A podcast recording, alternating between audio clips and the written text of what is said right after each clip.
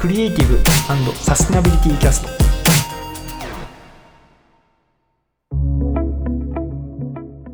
はい。えーと、今まで SDGs の活用方法で、まあ、相当前だと思うんですけど、ね、4分類ありますよって話をしていて、うん、1個目で言ったのが事業開発と、はい、あとブランド構築、はい、あと情報の整理と経営戦略っていう方法がありますよっていう話をしていて、うん。はい、で結構長かったんですがあの経営戦略の話とあとブランド構築の話と情報の整理の話を今までしてきました。なんで、えーとまあ、今回は事業開発にどういうふうに使っていくかっていう話をしていきたいと思います。で多分ねここが一番理解しやすいんじゃないかなとは思っていて、うん。はい、で、えーと、どういうことかっていうと、まあ、新規事業って逆にどういうふうに作るイメージとかあります？まずユーザーの課題を深掘って、どんな課題を解決するのかってことを考えてからソリューションを出していくっていうイメージですね。うんうんうん、そうだよね。実は、なんか教科書的に言うと、多分いろんなやり方があって、はい、まずユーザーに注目するっていう方法もあるし、はい、もう一つはマーケットを見るっていうような方法もあるし、ある意味、そのテクノロジーに注目するとかっていう方法もあって、うんはい、あと最近注目されていて、ここで次回本で書いてるんですけど、はい、自分のやりたいことに注目するとか、はい、そういういろんな方法があって、で、えっと、1個の方法じゃないんですよね。で、えっと、それぞれメリット、デメリットがあるので、えっと、まあ、どれが正解っていうことはないんですけど、まあ、あの、中小企業とか、大企業とかであるあるなのが、そのいわゆるその新規事業開発部みたいなはい、事業企画部みたいなのがあってでうちのミッションは新規事業開発ですと。でなこのテクノロジーを生かしてみたいなのがまあ比較的日本の大企業とかだとまあ多いのかなと。AI でなんかやってみたいな感じでそうですね。AI とか流行ってきてたりとかあとはなんていうのかな、えっと、もともと持ってるテクノロジーとかがあったりするので、はい、それを使って何かできないかっていう方法を考えたりとかするっていうようなところで別にそれ自体が必ずしも悪いかっていうとそういうわけでもないんだけれども、はい、ある意味 SDGs とかの場合だとうんとなんていうのかな？でもなんかその思いとか意思がない事業ってもろいんですよね。はい、言い方悪いんですけどそのうちのミッションはこうですとこのテクノロジー生かしてみたいなこと言ってもなんでこの事業をやるのかみたいな思いがなかったりすると、意外と脆い意味があって、はい、ある意味 SDGs とかなんかそっちの文脈で言うと、まあ、こういう課題を解決したいとか、うん、こういう社会に作りたいみたいな、まあ、そういったところがヒットするところにいかに使っていくかっていうところが、まあ、あの SDGs におけるそのビジネス創発のあのヒントになり得るなと思っていて、でよくその起業家の人とかだとそんなの自分でやりたいからやるじゃんみたいな とこあると思うんですけどなんか往々にしてサラリーマンや、まあ、これサラリーマンって一括りするのはよくないと思うんですけど別にそんな思い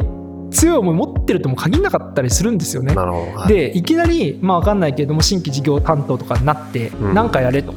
いうふうに言われましたと、はい、でも何かやれって言われても考えてなかったりすると結構厳しかったりとか、はいある意味この SDGs みたいなのって17個の目標に配別されるじゃないですか、はい、これってある意味なんかクリエイティブとかを発揮するチャンスだなと思ってるのはその人間とかって意外と制約があったりする方がなんかクリエイティブになったりすることってありません、うん、なんかとりあえず作ってみたいに言われても、何やりゃいいのみたいなことあると思うんですよね。そういう意味ではあらかじめ2030年にこういうのを目指そうっていう社会の大きな目標があるので、はい、そこに根ざしたものを狙っていこう。でその枠組みの中である意味それ制約になっちゃうんですけど、その制約の中で何ができるかって考えた方が、はい、実はクリエイティブが出てくる可能性あるんじゃないかなっていうふうに思っていて、うん、そういう意味ではなんていうのかな、えっと、最近この事業のネタ出しとか、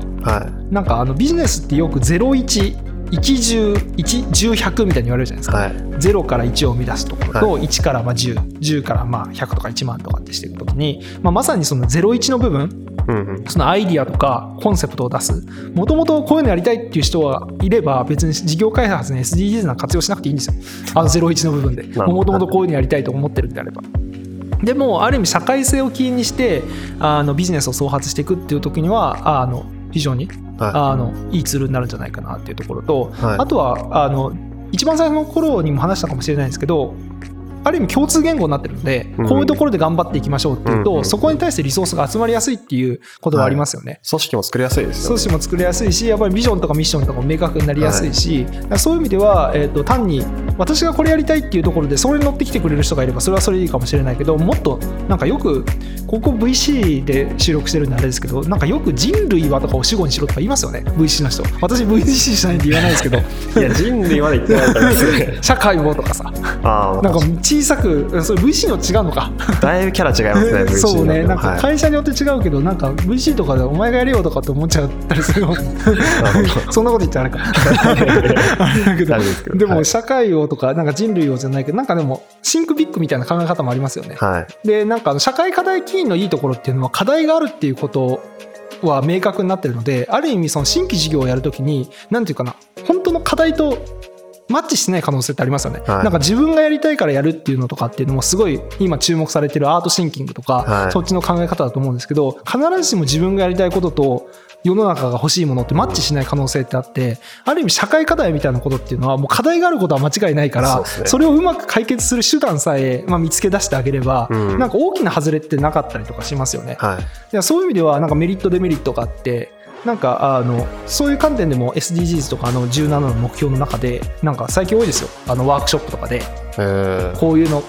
よくその私なんかが言ってるのはその自社の強み。自社うちのテクノロジーを生かしてだけじゃなくて自社そういうのはあって、はい、自社の強みかける SDGs で何ができるかみたいな、はい、を制約条件として考えて、一緒にビジネスアイデアを例えば100個とか200個出していって、その中でこれはどうだあれはどうだって議論していってこれは面白いかもしれないねとかって言いながら企画化していくっていうのをなんかやったりとかするんですよね。具体的にどういうふうにフレームワークとかしてるんですか？フレームワークというよりかは、まあ、1個目のフレームワークとしてはあの SDGs の課題ですよね。はい、課題の中とそれと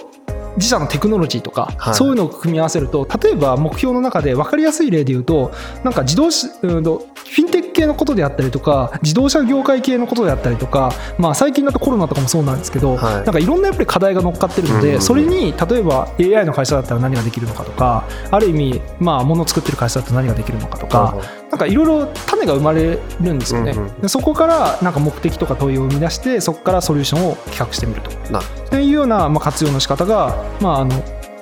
一つ事業創発の中ではあの大きいかなと思います。で、えー、と今まであそうだね。で事業創発で活用するって話をしてきたんですけど、まあ、今までのところ、まあ、広くまとめると、まあ、SDGs の活用方法って主に4つぐらいあるよと、はい、で今回話した、えー、と事業創発の話。であとはブランド構築の話。あとは情報整理の話。あとはまあ経営戦略に使うって話なんですけどもしなんか新規事業企画の方とかであって、まあ、あの事業のアイディアとかを浮かばないとか何やったらいいかわからないみたいな時にかといって自分で強い思いがないみたいな時にはこの SDGs みたいなことと、まあ、自分が持ってるできることとか、まあ、あのやりたいことみたいなことをそういう起点で探してもらえたらもしかしたらいいアイデアとかできるんじゃないかなと思います。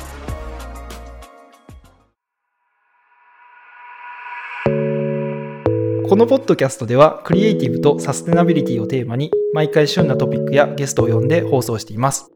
ぜひ登録のほどお願いいたします。